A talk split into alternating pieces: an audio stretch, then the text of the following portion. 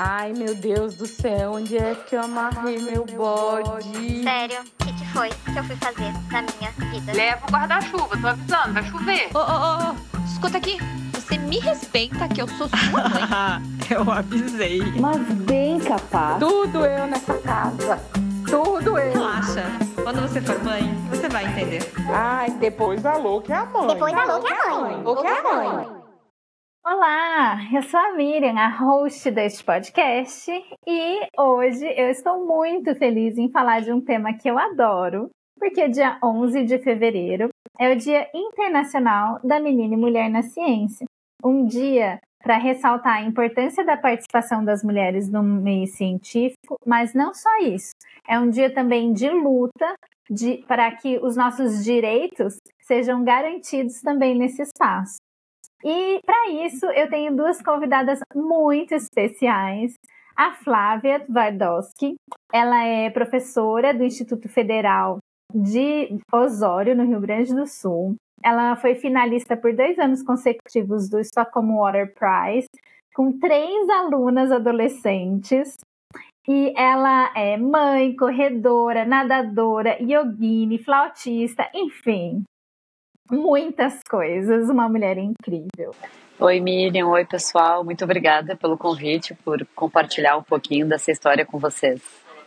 E além da Flávia, a gente tem a Isabela Bordon, que é minha amiga. Ai, gente, eu só tenho amiga muito massa. E ela é embaixadora do Parenting Science, ela é pós-doc, orientadora, mãe, expatriada, ou seja, nós temos aqui duas mulheres hoje que fazem milagres por aí. Bem-vinda, Isabela. Oi, Miriam, obrigada, viu, de me receber aqui hoje. Eu não estava esperando, a gente conversou sobre isso já no backstage, mas eu agradeço. Eu gosto muito de falar de. Eu gosto da ideia do podcast e eu gosto também de falar de ciência, né? Principalmente ciência feita por mulheres. Isso para mim é muito importante e é uma parte de missão de vida mesmo. Flávia, eu queria começar perguntando o que é ser uma mulher da ciência para você?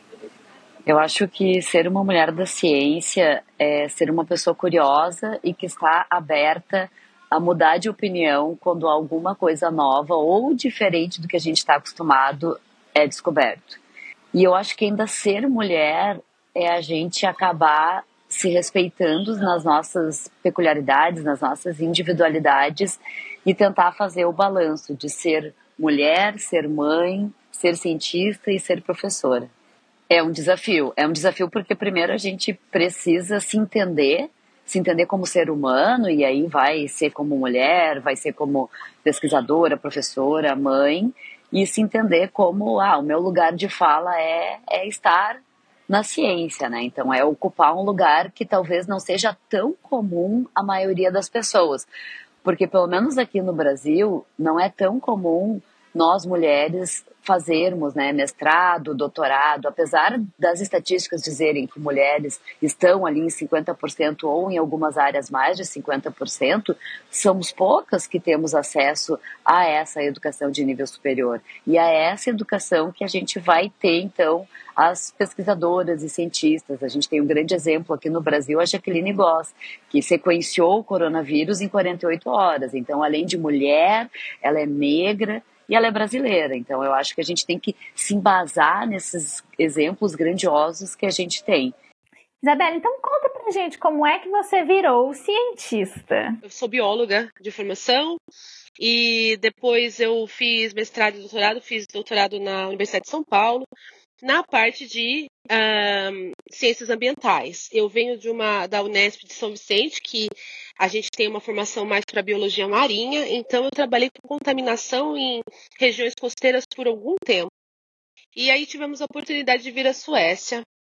E na Suécia eu tive outros tipos de contato com coisas que eu acho que é importante dizer, com coisas que, com assuntos com os quais eu nunca achei que poderia ter algum tipo de afinidade e eu trabalho agora com radiofármacos para diagnóstico de Alzheimer.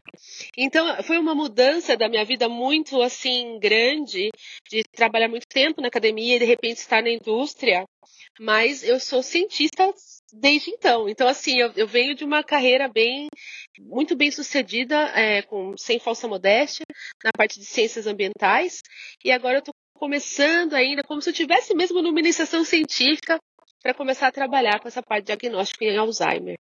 Flávia, você falou uma coisa super legal que é que é, você, como cientista, tem que estar aberta a é, rever conceitos o tempo todo. E eu acho que é uma falsa ideia do senso comum de que a ciência nos dá certezas. Né? E ciência não nos dá certezas, a ciência nos faz mais perguntas, não é? É, eu acho que a única certeza que a gente tem é a certeza que a gente vai mudar de ideia e da incerteza. Eu acho que juntar o parent size e a maternidade com a ciência é algo fantástico, porque nós mulheres, quando a gente é, cria os filhos, claro que a gente não faz isso sozinho, a gente tem que respeitar as diferenças dos nossos próprios filhos. Então eu falo porque eu tenho dois, então o, o que serve para um não serve para outro. E eu acho que essa flexibilidade que a maternidade nos traz, quando a gente traz isso e coloca dentro da ciência, a gente já tem um balanço legal. Eu acho que essa diversidade que a gente traz de dentro de casa para a ciência acaba sendo algo engrandecedor e que vai fazer com que a gente cresça mais ainda. Eu acho que uma coisa que me trouxe dessa experiência de mudança foi começar a valorizar o que a gente chama de habilidades. É, hoje, na, na, linguagem corporativa, o pessoal fala muito em skills, mas em português, claro, são habilidades.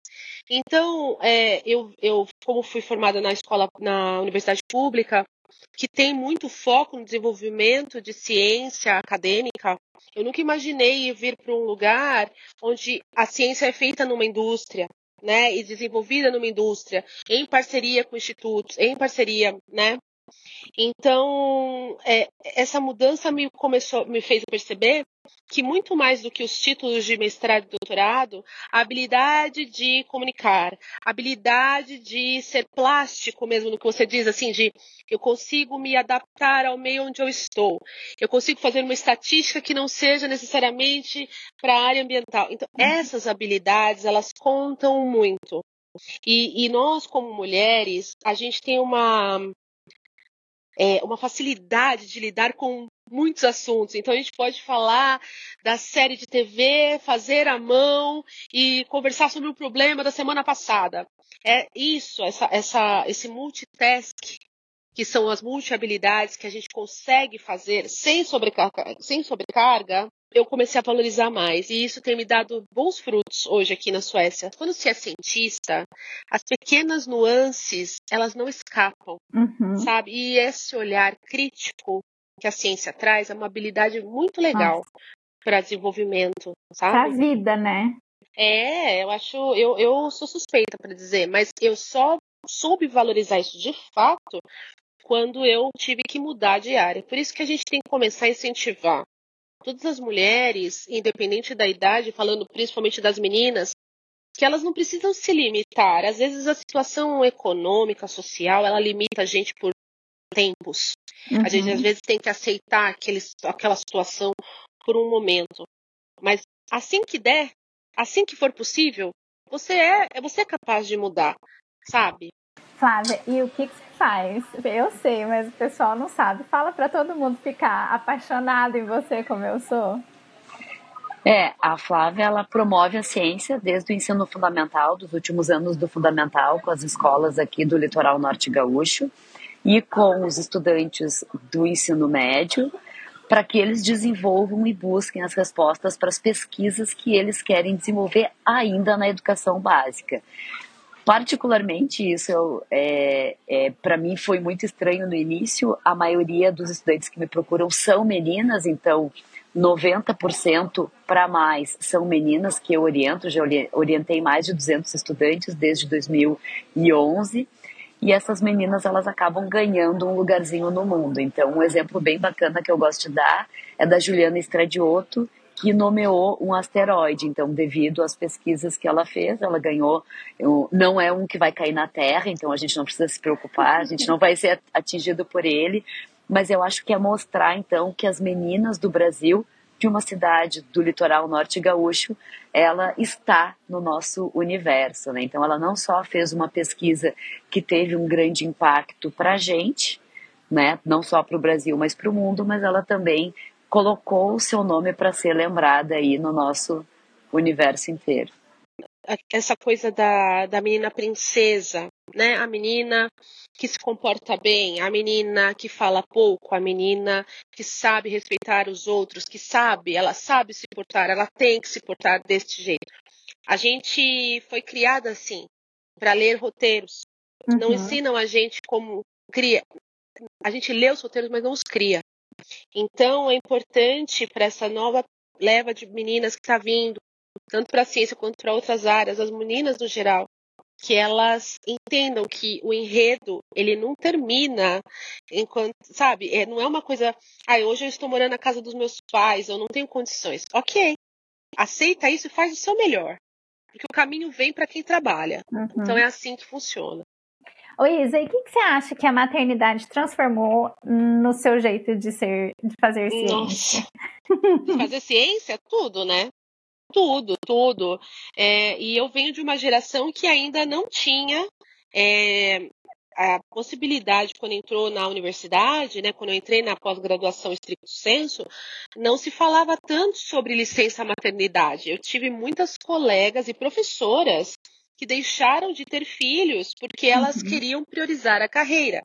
E, nem todas elas tinham mesmo a, a vocação de ser mãe, mas, mas, muitas delas escolheram ser mães muito tarde porque não tinham a possibilidade de. não pensavam em, em ter esse. Não é que não pensavam, não se tinha esse direito quando se é, entrava na universidade. Foi só em 2021 que o CNPq permitiu que colocássemos o, o, a licença maternidade no nosso currículo, né? Eu acho importante falar sobre isso, que é uma luta do Parent Science, né? Quero deixar aqui um abraço para a professora Fernanda Staniskowski, que é Muito a fundadora. Obrigada, Fernanda. Ela é ela, a professora Letícia também, do Rio de Janeiro. São pessoas que fazem parte do núcleo diretor, né, da, do Parent Science, e elas elaboraram vários uh, participaram da elaboração de várias novas condutas dentro das agências é, de fomento, né, e das universidades também. Eu tenho a, honra de fazer parte desse grupo. É, eu vim para cá, então eu tenho ficado menos atuante ali no Brasil, mas tem pessoas maravilhosas em vários lugares ali dos vários estados e nas universidades. E eu sou uma, uma das primeiras a ter licença maternidade via agência de fomento, porque durante o meu pós-doc, o meu primeiro pós-doc, eu fiquei grávida do Joaquim, que vai fazer oito anos, dia 30 de março, eu nem tô acreditando. E eu tive licença maternidade de quatro meses. Mas eu tive. Entendeu? Assim, eu não, não quero dizer que foi o ideal, mas para aqueles tempos foi uma grande conquista. E tudo mudou, né? Eu sempre fui uma pessoa muito produtiva e depois que o Joaquim nasceu, eu não podia mais seguir a carreira com aquele mesmo, com a mesma métrica que os, os grandes polos exigiam. E para talvez para minha surpresa, eu não, embora ainda tivesse algumas cobranças de mim comigo mesma, eu, eu acho que eu fui muito bem amparada. Eu tenho uma grande amiga, colega de trabalho, que é a professora Raquel Housey Davis, que é uma das pesquisadoras da Fiocruz, e a Raquel, ela, ela sempre me apoiou. Ela não tem filhos, ela é casada, mas ela não tem filhos, ela tem os gatos dela também, que são filhos dela também. Mas ela me apoiou muito durante todo esse período de adaptação da minha produtividade com o Joaquim e outras pessoas. Professora Débora Fávaro, muitas mulheres, muitas mulheres me ajudaram. Professora Maricel Cotrim. Então, acho que isso que acabou me fazendo aceitar que eu não conseguiria ser competitiva nos moldes antigos. Uhum. Então, acho que isso me mobilizou também a, a me aplicar para o edital de embaixadoras e a Fernanda e as meninas me aceitaram é, para poder defendê-las e poder conversar. Eu acho que ter ganho esse esse olhar das nossas agências governamentais brasileiras para isso, vendo que precisa ter um tempo a mais, esse tempo ele não é igual, já é um grande passo. Mas um passo maior ainda é quando essa maternidade ela for de fato dividida, de fato que os pais consigam estar presentes dentro dela e se sentirem atores também.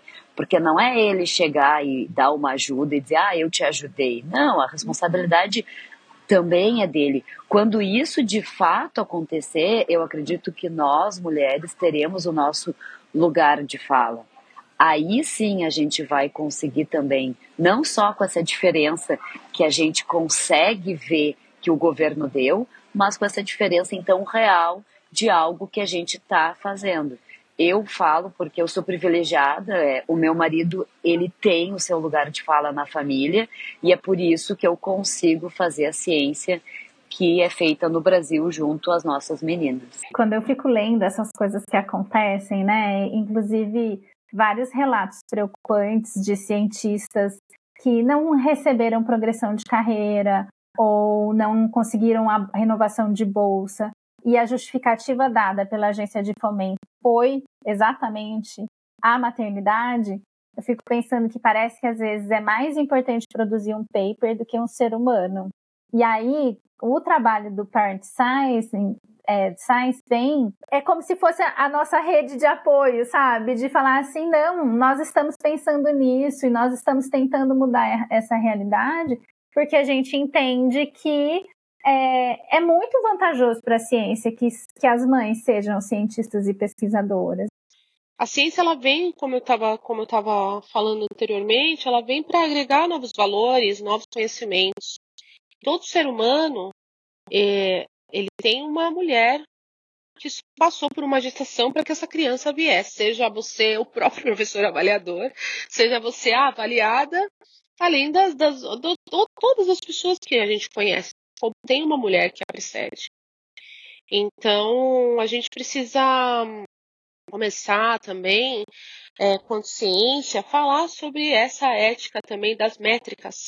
Essas métricas, elas são humanas, né? Elas são reais, ou elas acabam por, um, não diria nem valorizar, mas é, ter uma, uma, uma superestimar grupos de pesquisa em torno de uma pessoa só, mas que tem toda uma equipe que produz esses números exorbitantes de paper. Uhum. Né? Então, um pesquisador, mesmo não, não, não, sendo uma mulher, mas um pesquisador homem em, em começo de carreira, ele não vai conseguir atingir a mesma métrica de uma pessoa que já tem um grupo formado.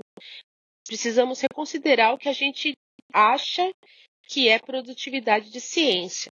Então, quando eu estava pesquisando sobre esse tema, eu caí no trabalho da Mileva Einstein, que foi a primeira mulher do Einstein e que muito provavelmente foi a pessoa que escreveu a teoria da relatividade.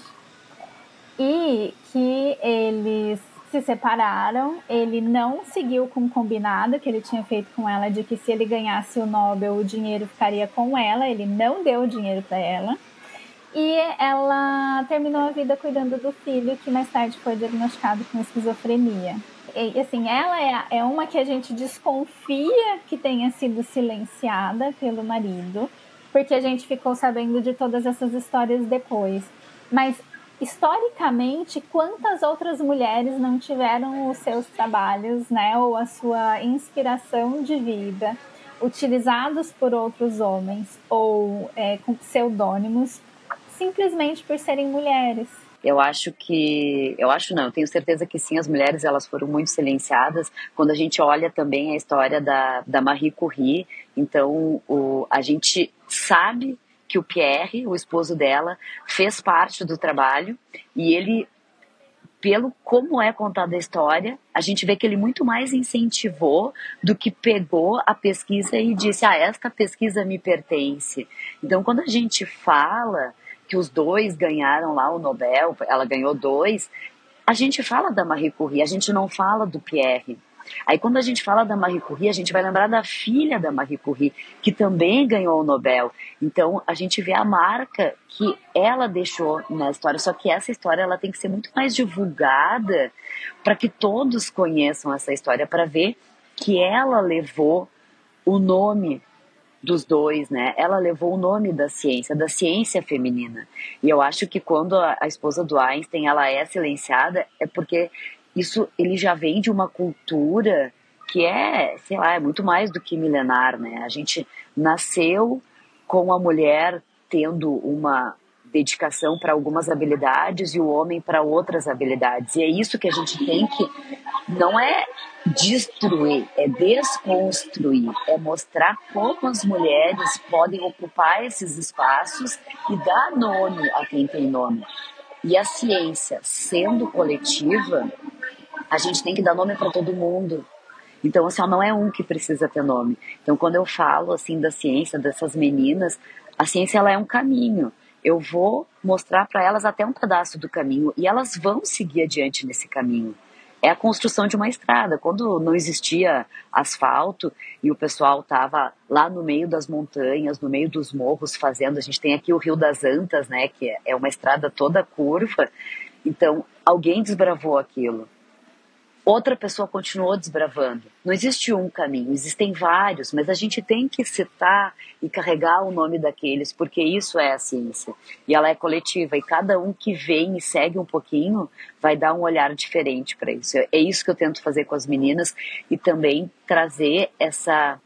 Não é, ensinamento não é a palavra, mas trazer essa visão para elas que elas não estão sozinhas. Os pais delas são os responsáveis por elas estarem aqui e batalharem para isso. Alguém se priva de alguma coisa. Se eu tô no laboratório no final de semana, é porque o Eduardo, meu esposo, está em casa com as crianças. Flávia, muito legal. Acho que por isso que eu fico tão emocionada toda vez que vocês vêm aqui para Estocolmo concorrer ao prêmio, né, do Stockholm Water Prize.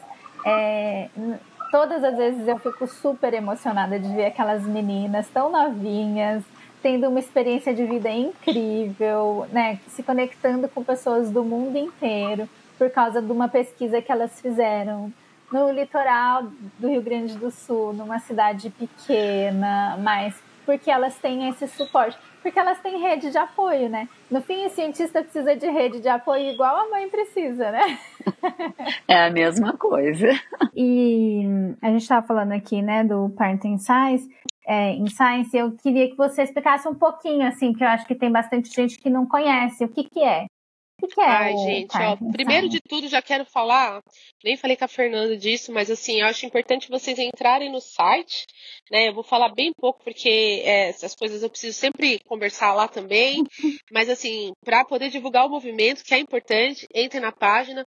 É um movimento que tem como prerrogativa é, é, movimentar as redes, a, a academia, os institutos, para favorecer a permanência das mulheres na academia. As puérperas, as que estão grávidas e, as, e também a, aquela as puérperas, as que estão grávidas e as que estão pensando também. Uhum. E não é um movimento apenas para mulheres, para elas se manterem. É um movimento também que tem como foco que a parentalidade ela também aconteça de maneira compartilhada. Então, ou seja, é importante também que essa mãe que está na universidade, que precisa produzir também ciência, fazer experimentos, que ela tenha um companheiro ou uma pessoa, ou, companheire, né, que eu acho que é melhor falar assim, independente de quem está ao lado dela, que essa pessoa também possa acompanhá-la. Né? Então a gente fala isso para que com relação sempre a manter essa mulher cientista na possibilidade de aplicar um concurso, de ter os mesmos. Um, como é que a gente pode dizer? As mesmas. que seja igualitário, que ela consiga também disputar por essas coisas que seja de uma maneira justa, né?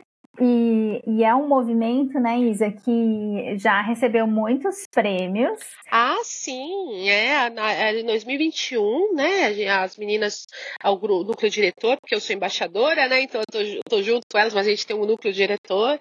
E a Fernanda, ela, é, eles conseguiram um prêmio da, se eu não me, se eu não me engano, é da Nature, né, Nature Awards por, por conta das lideranças femininas e também a, a, alguns, outros, alguns outros prêmios também as meninas disputaram e foi muito importante para o movimento.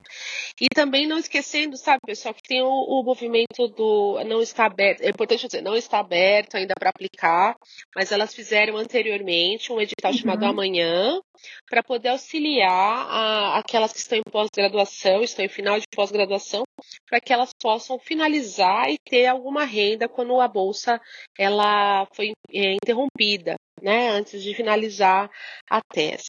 Então, elas realmente estão muito, estão muito ali engajadas nesse movimento de inclusão.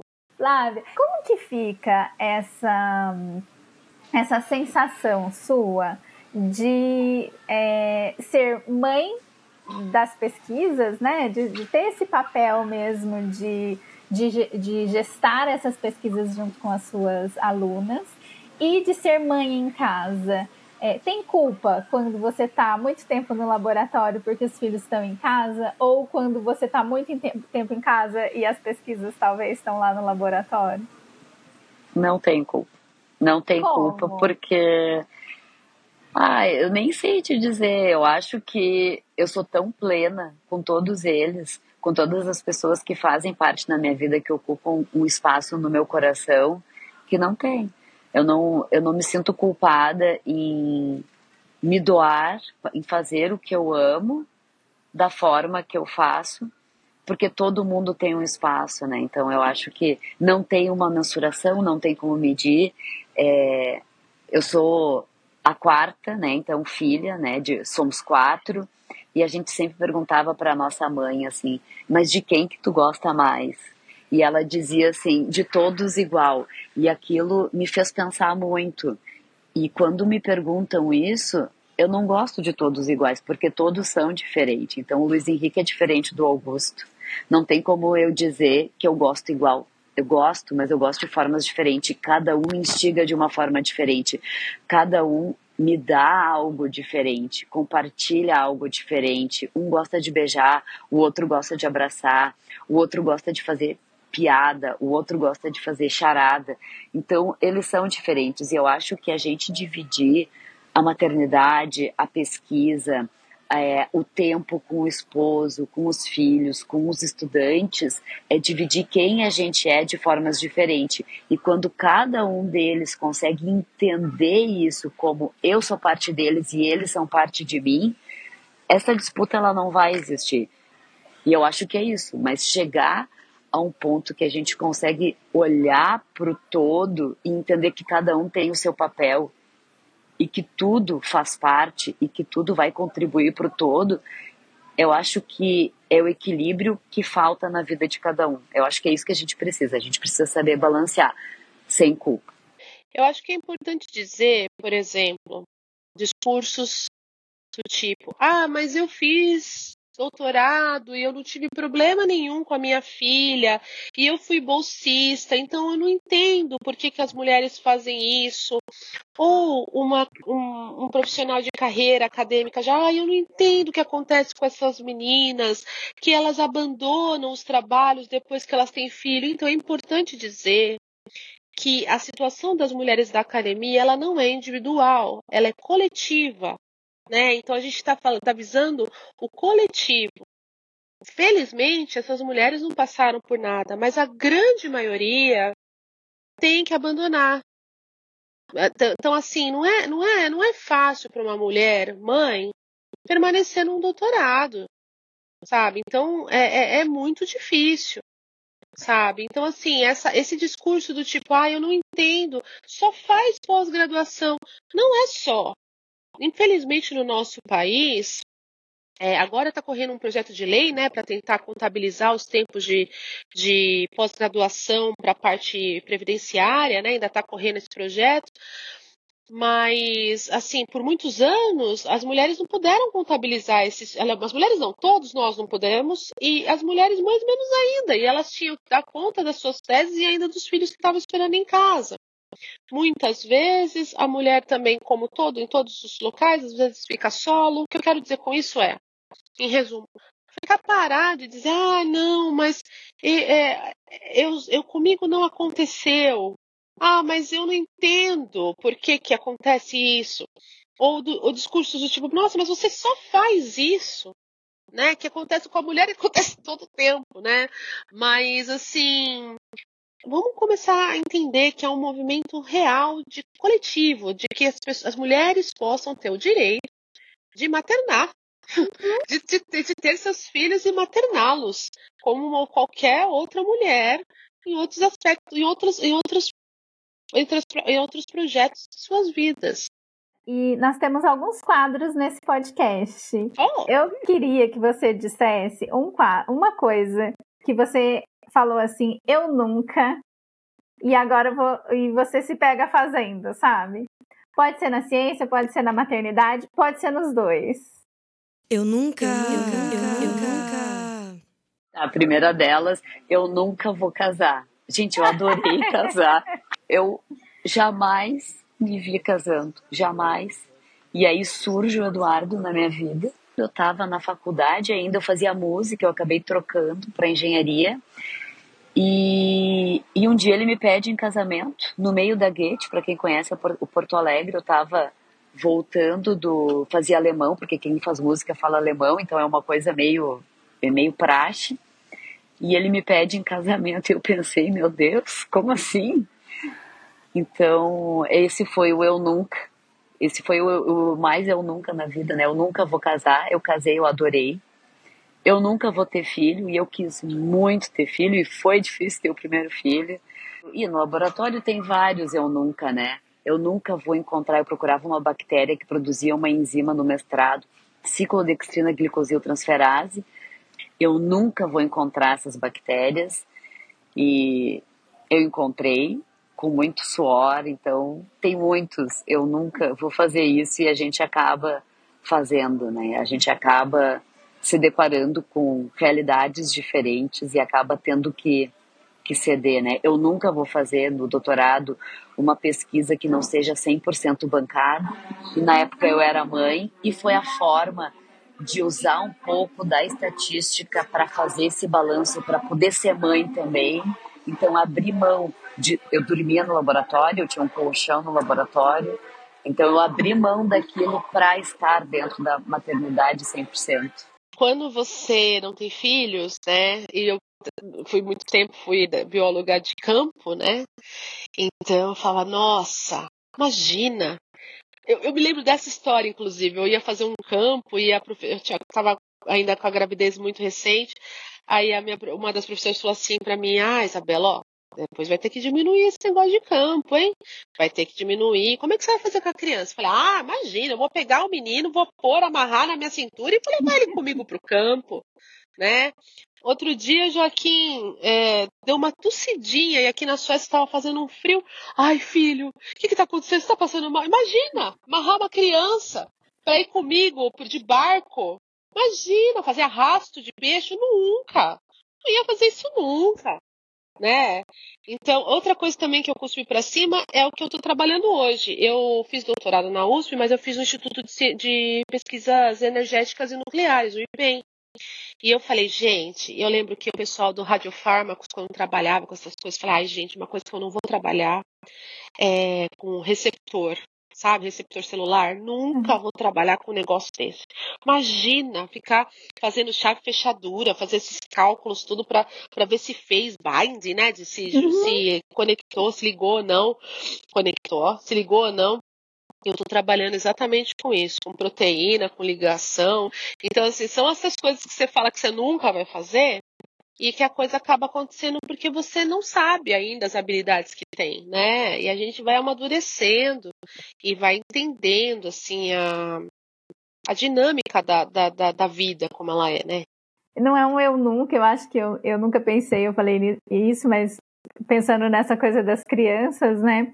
É, os meus filhos, eles são. Acho que eu já falei isso outras vezes, mas aqui em casa todo mundo é sujeito de pesquisa.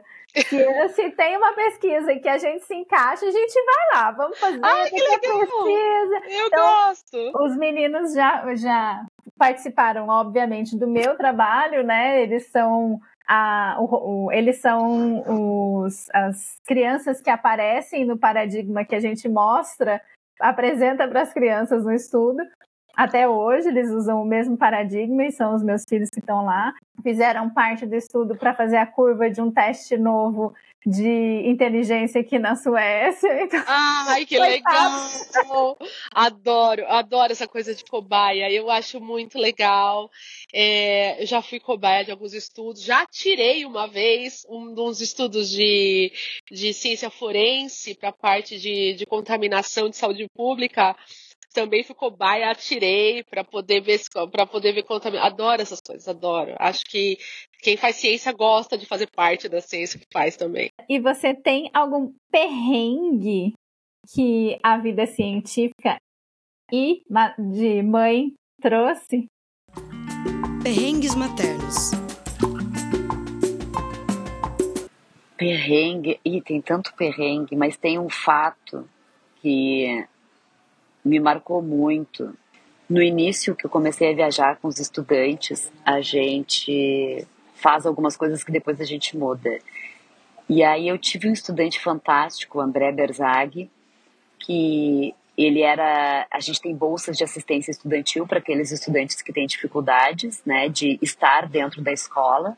Eles ganham uma bolsa de assistência e alguns precisam prestar algum serviço para a instituição, para a escola ele era meu ajudante, então eu era diretora de pesquisa na época e ele me ajudava com a papelada. Eu quis incluir ele num projeto científico, porque eu achava que ele fazia muito pouca coisa, eu achava que me ajudar estava insuficiente, eu queria que ele ocupasse mais a cabeça e chamei ele. E ele veio para o projeto para me agradar, isso fui saber anos depois, tá? Ele veio para me agradar e o pai dele zoava dele que porque a gente desenvolvia produto para pão para celíaco, né, para o público que tinha problema ou do glúten ou diabético. Então ele veio literalmente o pai brincava que era para fazer pãozinho e ele veio para me agradar porque ele não queria dizer não para mim. Lá pelas tantas, a gente começa a ganhar o mundo. A gente apresentou trabalho uh, num fórum de engenharia no Chile, ele nunca tinha viajado. Aí a gente estava indo para Colômbia e eu assim, André faz uh, o passaporte. Sora tá tudo ok. E aí na hora de viajar, a gente está em São Paulo, então para embarcar tinha uma conexão no Panamá e precisava ter o passaporte. E ele não fez o passaporte, porque ele disse que ele estava indo para Colômbia e Colômbia não precisava de passaporte porque era um país da América Latina. E a gente teve que voltar para Porto Alegre. E eu acho que esse foi um perrengue nada chique e que me fez ver o que que eu preciso me reformular como orientadora. Então não é só olhar para a bancada do laboratório, mas eu precisava também olhar para toda a parte da assistência ao estudante até ele sair comigo e até ele voltar comigo. Eu tenho vários.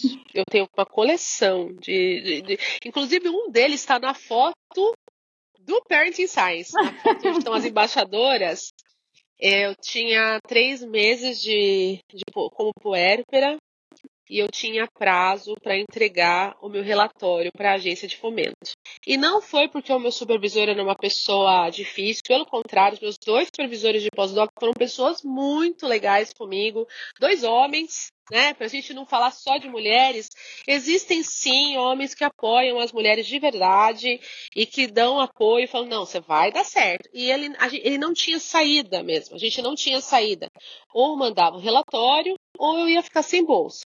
Então foi é, então não foi por uma questão de pressão da, da instituição em si. É, e aí eu acabei é, tirando uma foto com o, meni, com o nenê no sling e eu no computador, que era o jeito que eu tinha quando ele dormia de poder trabalhar. Os três primeiros anos do Joaquim foram as fases mais difíceis para permanecer na universidade e eu fiquei. Foi muito, muito custo, e tanto é verdade que em 2019 eu tive um burnout. Então eu fiquei internada quatro dias e eu não sabia o que era um burnout. Estava começando essa história de estafa mental. Uhum. E eu fiquei internada com suspeita de AVC transitório. Eu acho que é importante dizer isso, AIT, tá? Uhum. Então, não me, não me orgulho, mas passei por isso. E que mais? Outra coisa que eu fiz foi que eu fiquei presa no trânsito da, da Marginal Pinheiros. Num dia, numa, numa São Paulo meio chuva, meio alagada, não estava tão difícil, mas fiquei presa. E o Joaquim, meu filho, na época, ele saía, era umas 5 e meia, e era 6 e 40 eu ainda estava na Marginal. E o meu marido não tinha como chegar. Eu sei que ficamos os dois chorando, um canto e outro no outro, porque ele estava em São Bernardo. E eu ligando para a escola e a escola falou: calma que vai dar tudo certo. Eu me lembro que quando eu cheguei na escola eu chorava tanto. E a, a diretora ficou lá até o fim e falou: calma, Isabela, aconteceu só hoje, acontece essas coisas, a gente está vendo. Tem mães aqui que estão aqui, as professoras estavam lá porque também não conseguiam pegar seus filhos. Então, é, eu acho que essa também foi uma, uma coisa bem difícil para mim, ainda mais com uma criança muito pequena. Eu não tive rede de apoio nesse sentido, então meu filho vai na escola desde os nove meses de idade. Também não me orgulho disso, também não acho que é a realidade de, de toda mãe, mas é a realidade de muitas mães. E, de novo, essa precisa ser uma preocupação coletiva, né? Porque a criança ter acesso a educação de qualidade, a família ter acesso a uma licença parental que englobe esses primeiros meses, primeiro ano de desenvolvimento, é essencial para que os pais possam trabalhar tranquilos também, possam dedicar-se de forma adequada, né? Então essa também é uma discussão coletiva. Não é você, não sou eu, é todo mundo junto para que a sociedade mesmo evolua, né? Nessa parentalidade. A gente precisa começar a se questionar o que é humano e o que é sobrecarga. Porque nós estamos muito acostumados, a gente falou dessa coisa quadrada, né, dos enredos escritos, mas é isso. Nós estamos na, na, na, na era da hiperprodutividade. Nossa, eu trabalhei a noite inteira para atender esse prazo. Eu nem dormi. Ah, eu deixei de ir na festa porque eu tinha que fazer. Ah, eu estou me capacitando, mas fora do horário de trabalho. E, e, e as pessoas acharem, nossa, que lindo, que bonito. A gente tem que começar a parar e pensar, bom, eu estou me capacitando para quem? O que eu estou esse esforço todo que nós estamos fazendo retorna para nós é respeitoso Isso. né então a gente precisa parar para pensar o que que é humano de verdade é humano você sentir cansaço toda hora isso é isso é, é o regular mesmo é o que tem que acontecer é normal um casal chegar em casa cansadaço e não conseguir brincar com seu filho Exato. Né? É coletivo, né? Isa, e para a gente terminar, hum, nossa, nós já ocupamos bastante do seu tempo. Eu queria que você deixasse um recado para as mulheres cientistas mães, ou para as futuras mães, ou para as futuras cientistas. O que você diria? Não sejam boas meninas. Amém! Venham para o lado dark da força. Nenhuma boa menina conquistou o mundo. E eu falo isso não porque eu quero que todo mundo seja mal com todo mundo, não é essa situação, nesse, nesse sentido. O que eu quero dizer para vocês é que a gente não precisa obedecer padrões estabelecidos se aquilo prejudica o próximo e a você sabe? Então, se tem uma coisa que não, o que está nos prejudicando quanto mães, nossos filhos não terem tempo de qualidade conosco, nós estarmos cansados para ficar com os nossos filhos. Se isso não está bom, não temos que obedecer isso e não precisamos ser obedientes a situações que nos põem em risco. Uhum. É isso. Então, não sejam boas meninas, não atendam padrões antigos, façam aquilo que, lá, que dá vontade, sempre no sentido de se é, beneficiar é, de forma autocrítica mesmo, falar assim, puxa, eu acho que essa, esse meu posicionamento ele vai me trazer isso e também beneficia o próximo, beneficia a outra mulher, né? E, e, e outra, né, gente? Parar de competir, né, com as amigas, com as irmãs, né? Parar essa competição, sororidade, né, que todo mundo diz sobre irmandade, sobre você que é o próximo. é, eu tenho percebido muito que a sororidade, muitas vezes é falada, ela, ela, ela vai até uma linha muito tênue em que a outra mulher não se sobrepõe. A- entendeu? Então, você vai até um determinado limite enquanto você não sobrepõe a sua irmã.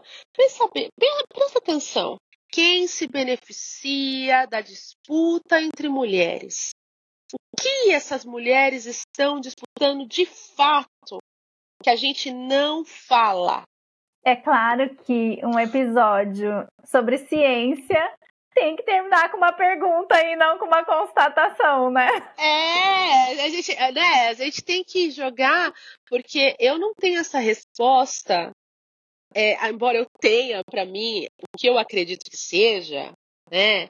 É importante que a gente divida, né? Uhum. Pode ser que me escuta e fala, ah, não tem nada a ver com essa moça tá falando, e tá tudo bem, entendeu? Tá tudo bem, desde que a gente discuta em coletivo e fale, puxa, o que, que a gente pode fazer com isso?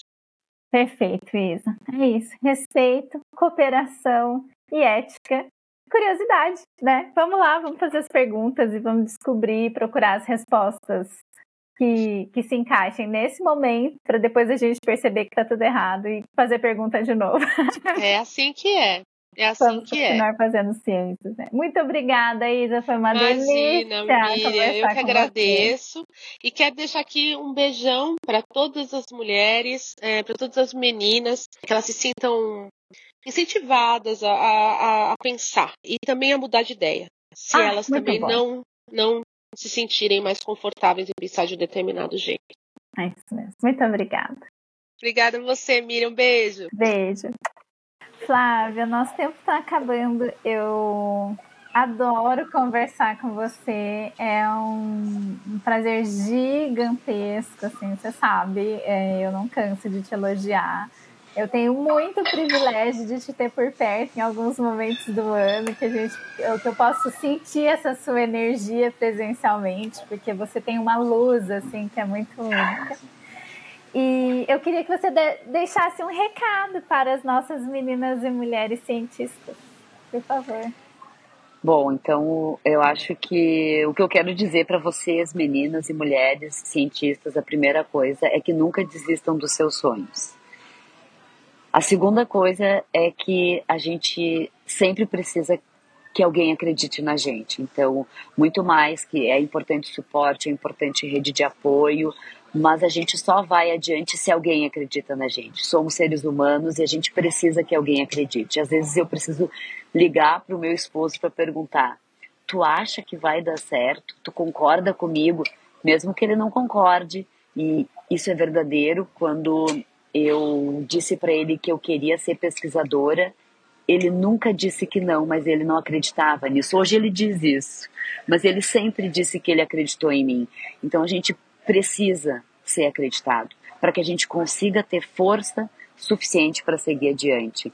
Então procurem pessoas que acreditem em você, seja amigo, seja mãe, seja pai, aquela pessoa que vocês sabem que vai apoiar vocês incondicionalmente.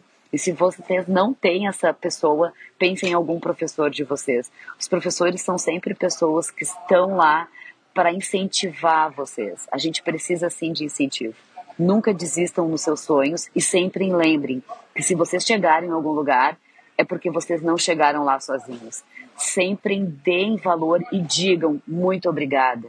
Eu sou muito grata por tu existir, por tu estar do meu lado. Eu acho que isso acaba nos movendo e isso sempre vem em volta, né? A gente sempre recebe o que a gente dá. A gente não precisa nunca cobrar isso, mas o que é, o que é nosso está garantido e ele volta. Eu acho que ter gratidão, agradecer, ter alguém que a gente confie e dar suporte, para mim são as coisas mais importantes da vida.